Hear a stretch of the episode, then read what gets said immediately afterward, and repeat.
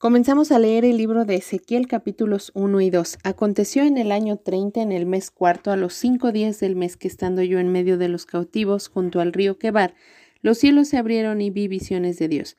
En el quinto año de la deportación del rey Joaquín, a los cinco días del mes, vino palabra de Jehová al sacerdote Ezequiel, hijo de Buzi, en la tierra de los caldeos, junto al río Quebar.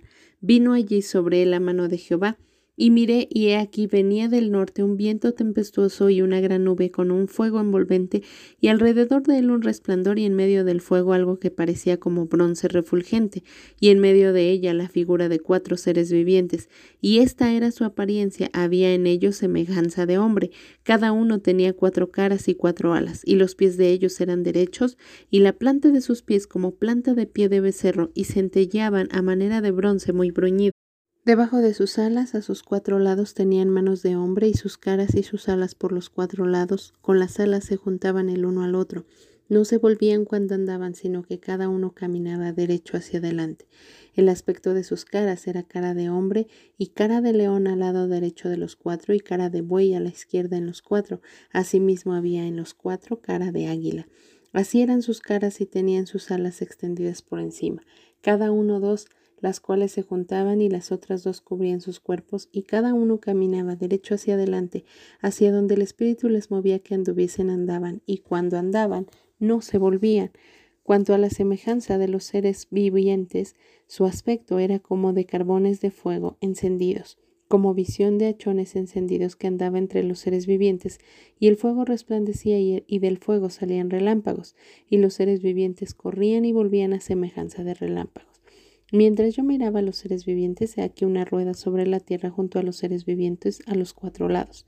El aspecto de las ruedas y su obra era semejante al color del crisólito, y las cuatro tenían una misma semejanza. Su apariencia y su obra eran como rueda en media de rueda. Cuando andaban, se movían hacia sus cuatro costados, no se volvían cuando andaban y sus aros eran altos y espantosos y llenos de ojos alrededor en los cuatro. Y cuando los seres vivientes andaban, las ruedas andaban junto a ellos, y cuando los seres vivientes se levantaban de la tierra, las ruedas se levantaban. Hacia donde el Espíritu les movía que anduviesen, andaban. Hacia donde les movía el Espíritu que anduviesen, las ruedas también se levantaban tras ellos, porque el Espíritu de los seres vivientes estaba en las ruedas. Cuando ellos andaban, andaban ellas, y cuando ellos se paraban, se paraban ellas. Asimismo, cuando se levantaban de la tierra, las ruedas se levantaban tras ellos, porque el espíritu de los seres vivientes estaba en las ruedas, y sobre las cabezas de los seres vivientes aparecía una expansión a manera de cristal maravilloso, extendido encima sobre sus cabezas, y debajo de la expansión las alas de ellos estaban derechas, extendiéndose la una hacia la otra, y cada uno tenía dos alas que cubrían su cuerpo. Y oí el sonido de sus alas cuando andaban, como sonido de muchas aguas como la voz del Omnipotente, como ruido de muchedumbre, como el ruido de un ejército, cuando se paraban bajaban sus alas, y cuando se paraban y bajaban sus alas, se oía una voz de arriba de la expansión que había sobre sus cabezas, y sobre la expansión que había sobre sus cabezas se veía la figura de un trono que parecía de piedra de zafiro, y sobre la figura del trono había una semejanza que parecía de hombre sentado sobre él y vi apariencia como de bronce refulgente, como apariencia de fuego dentro de ella en derredor, desde el aspecto de sus lomos para arriba y desde sus lomos para abajo. Vi que parecía como fuego y que tenía resplandor alrededor. Como parece el arco iris que está en las nubes el día que llueve, así era el parecer del resplandor alrededor. Esta fue la visión de la semejanza de la gloria de Jehová. Y cuando yo la vi, me postré sobre mi rostro y oí la voz de uno que me hablaba. Me dijo, Hijo de hombre, ponte sobre tus pies y hablaré contigo. Y luego que me habló, entró el Espíritu en mí y me afirmó sobre mis pies. Y oí al que me hablaba y me dijo, Hijo de hombre, yo te envío a los hijos de Israel, a gentes rebeldes que se rebelaron contra mí. Ellos y sus padres se han rebelado contra mí hasta este mismo día. Yo pues te envío a hijos de duro rostro y de empedernido corazón y les dirás, así ha dicho Jehová el Señor, ¿acaso ellos escuchen? Pero si ellos no escucharen, porque son una casa rebelde, siempre conocerán que hubo profeta entre ellos. Y tú, hijo de hombre, no les temas, ni tengas miedo de sus palabras, aunque te halles entre zarzas y espinos y moras con escorpiones. No tengas miedo de sus palabras, ni temas delante de ellos, porque son casa rebelde.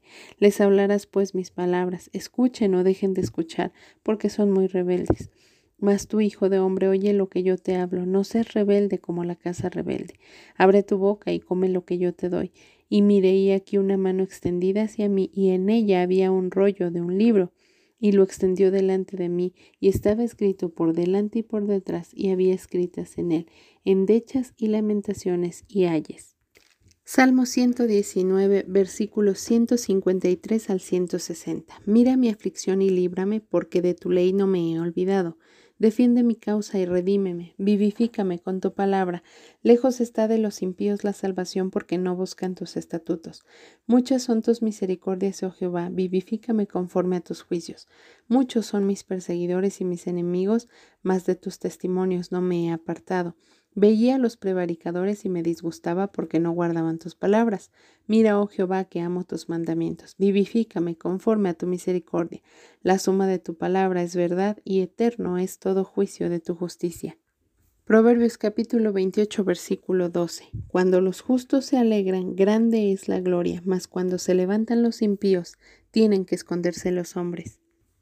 Hebreos capítulo 1. Dios, habiendo hablado muchas veces y de muchas maneras en otro tiempo a los padres por los profetas, en estos postreros días nos ha hablado por el Hijo, a quien constituyó heredero de todo y por quien asimismo hizo el universo, el cual siendo el resplandor de su gloria y la imagen misma de su sustancia, y quien sustenta todas las cosas con la palabra de su poder, habiendo efectuado la purificación de nuestros pecados por medio de sí mismo, se sentó a la diestra de la majestad en las alturas, hecho tanto superior a los ángeles cuanto heredó más excelente nombre que ellos.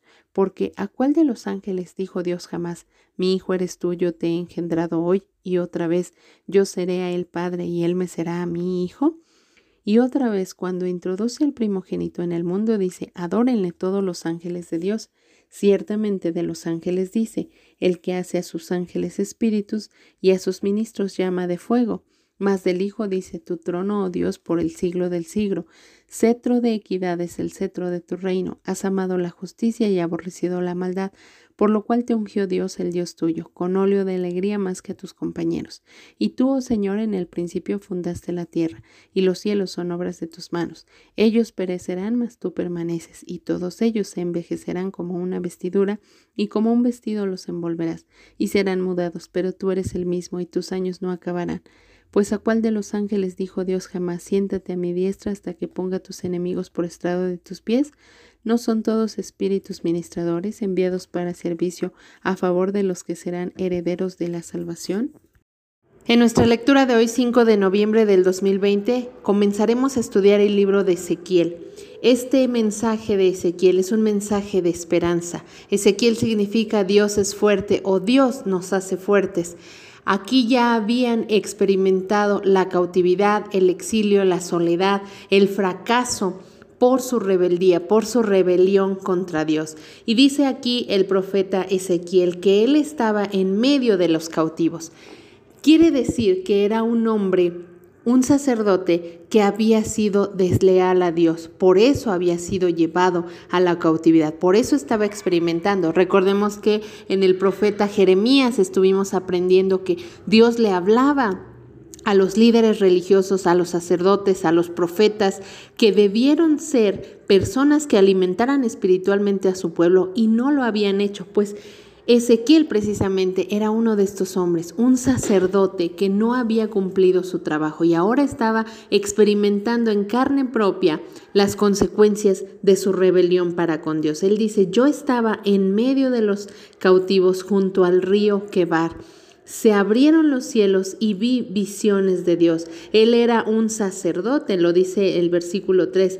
El sacerdote Ezequiel, hijo de Buzi, y ahí la mano de Dios se presentó. Nos damos cuenta cómo Dios siempre trae esperanza a nuestra vida. No importa qué tan devastada puede estar tu vida por el pecado, Dios siempre se va a acercar a ti. Al hablarle a Ezequiel, Dios estaba mostrando, te equivocaste, lo hiciste mal, pero aún así yo te puedo usar. Y traía un mensaje para todo el pueblo. El profeta Ezequiel comenzó a ver la gloria de Dios, cómo Dios era tan terrible, tan tremendo, se manifestó a él con todas estas visiones y dice ahí claramente algo que él enfatiza es donde el Espíritu les movía que anduviesen a los seres, a las ruedas, ahí andaban, dice, no se volvían cuando andaban, eran eh, características específicas que el profeta resalta, dice, no se volvían cuando andaban. Y precisamente eso estaba manifestando Dios, que una vez que ellos dejaran que su Espíritu Santo los dirigiera, ellos iban a caminar hacia adelante. Dice versículo 9. No se volvían cuando andaban, sino que cada uno caminaba derecho hacia adelante. Esta es precisamente la esperanza que Dios les estaba dando una vez que ellos permitieran que el Espíritu de Dios entrara en sus corazones, nunca más volverían atrás, nunca más retrocederían al pecado y caminarían en integridad, derechos y firmes hacia adelante. Este mensaje en medio de la cautividad era un mensaje de esperanza, un mensaje de que Dios no los había abandonado, de que Dios aún tenía planes para con ellos. El profeta Ezequiel comienza a describir toda la grandeza de Dios, toda la santidad que rodea a Dios, cómo está lleno de tanto color, de tanta hermosura, dice el versículo 28, como parece el arco iris que está en las nubes el día que llueve, así era el parecer del resplandor alrededor. Esta fue la visión de la semejanza de la gloria de Dios. Y dice, cuando la vi, me postré sobre mi rostro. Realmente, mientras otros cautivos estaban llorando, estaban lamentando lo que habían perdido, estaban lamentando el tener que ser forzados a trabajos sumamente intensos. Este hombre está viendo la gloria de Dios. Era un mensaje de parte de Dios diciendo, aquí estoy, a pesar de que tomaste malas decisiones a pesar de que lo hiciste mal. Aquí estoy para ti. Y entonces dice, no podía resistir seguirlo viendo, así que me postré. En cuanto vio toda esa grandeza, esa majestuosidad de Dios, la misma presencia de Dios, lo que hizo fue postrarse con su rostro en tierra. Y fue ahí cuando escuchó la voz de Dios. Esta voz de Dios, recordemos que el profeta Jeremías dijo, he estado hablándoles 23 años y ustedes no escuchan. Y recién en este momento el profeta Ezequiel dice, por fin oí la voz de Dios. Ahora todo parece claramente, dice, y me dijo, ponte sobre tus pies y hablaré conmigo. Dice, luego que me habló, entró el Espíritu en mí y me afirmó sobre mis pies y oí al que me hablaba. Una vez que Dios se acerca a tu vida, que puedes ver su presencia tan terrible en tu vida, es ahí cuando puedes escucharlo. Él no pudo oír a Dios hasta que el Espíritu entró en él. Y precisamente esto es lo que pasa, porque la Biblia parece que llega a corazones de teflón y no puede adherirse a ellos porque exactamente no han dejado que el Espíritu Santo entre dentro de ellos para que entonces puedan escuchar.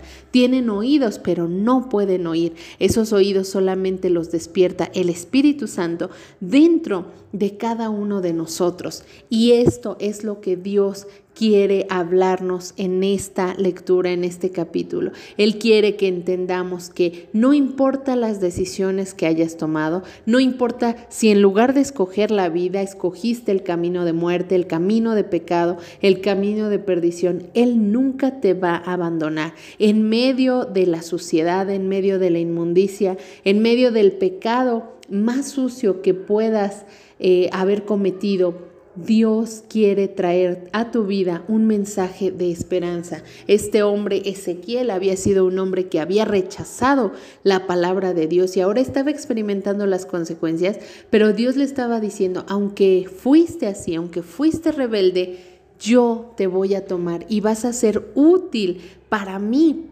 Y es que precisamente esto es lo que pasa cada vez que Dios llama a alguien. Si Dios te ha llamado al arrepentimiento, inmediatamente después te ha llamado al servicio.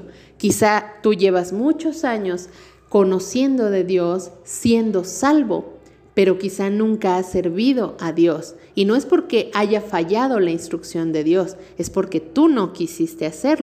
Si nosotros analizamos cada encuentro de hombres o de mujeres que tuvieron con Jesús, con Dios mismo, con esa presencia terrible de Dios en la cual reconocieron, si tú no nos salvas, no nos salvará nada, automáticamente después le sirvieron. Lo mismo pasó con el apóstol Pablo. Y es que esta es la realidad. Dios te rescata para algo. No te rescata solo para coleccionarte, Él te rescató para algo. Si desde que naciste de nuevo no has servido a Dios en nada, entonces tienes que estar consciente de que estás siendo rebelde al mandato. No tienes que tener miedo. El servir en un ministerio a veces nos causa miedo. Es que no sé, no sé si lo voy a hacer bien, no sé si puedo, no sé si voy a tener tiempo. Pero Dios te dice, no tengas miedo. Abre tu boca y come lo que yo te doy. Necesitamos nutrirnos de la palabra de Dios y eso nos llevará al servicio a Dios. ¿Qué es lo que hizo el apóstol Pablo? Él tuvo un encuentro con la presencia terrible de Dios como muchos de nosotros hemos tenido el día que nacimos de el día que le pedimos perdón a Dios, tuvo un encuentro así y él se dedicó un tiempo a aclarar sus ideas, a encontrar a Jesucristo en lo que él había memorizado de la ley de Moisés. Y entonces una vez que lo encontró, él comenzó a esparcir ese evangelio. Él sabía, Dios me envió a hablarle a los gentiles y voy a ir a hacerlo. Cumplió su propósito él estuvo dispuesto a comer lo que Dios le dio. Entonces tú tendrías que preguntarte, ¿cuántos años llevas desde el día que hiciste una decisión por Cristo? Ese día en el que le pediste perdón, le pediste que entrara a tu corazón, que sanara tus heridas que te perdonara por tus pecados. A partir de ese día, ¿cuánto tiempo ha pasado y qué has hecho? ¿Estás comiendo la palabra de Dios o crees que Dios solamente te tomó para coleccionarte? No es así. Dios tiene un propósito. Seguido al llamamiento para salvación, viene el llamamiento al servicio. Y si tú has respondido al llamado de salvación, no debes ignorar el llamado al servicio. Dios tiene algo que quiere que tú hagas y no debes ser rebelde ante esa instrucción.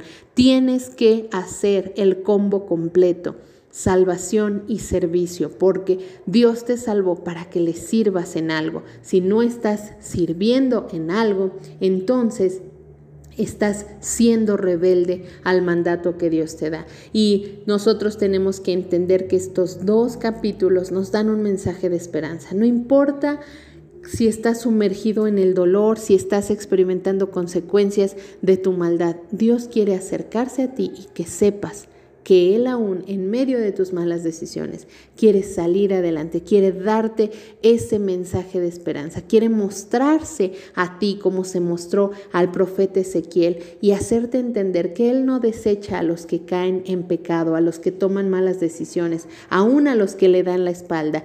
Él quiere hacerse cercano. Su corazón late por los humanos que están caminando en rebeldía contra Él y quiere alcanzarlos. Así que no pierdas tiempo si estás en una situación como estaban en estos cautivos, en desolación, en vergüenza, en soledad, en ruinas, si has arruinado quizá tu matrimonio a raíz del pecado, has arruinado la relación con tus hijos a raíz de tu pecado, Vuélvete a Dios, vuelve a ver su grandeza, entiende que Él te ha salvado y también te ha dado algo específico en lo cual Él quiere que le sirvas. No seas rebelde a su mandato, porque Él es un Dios bueno que se deleitará en hacerte bien. Que el Señor te bendiga.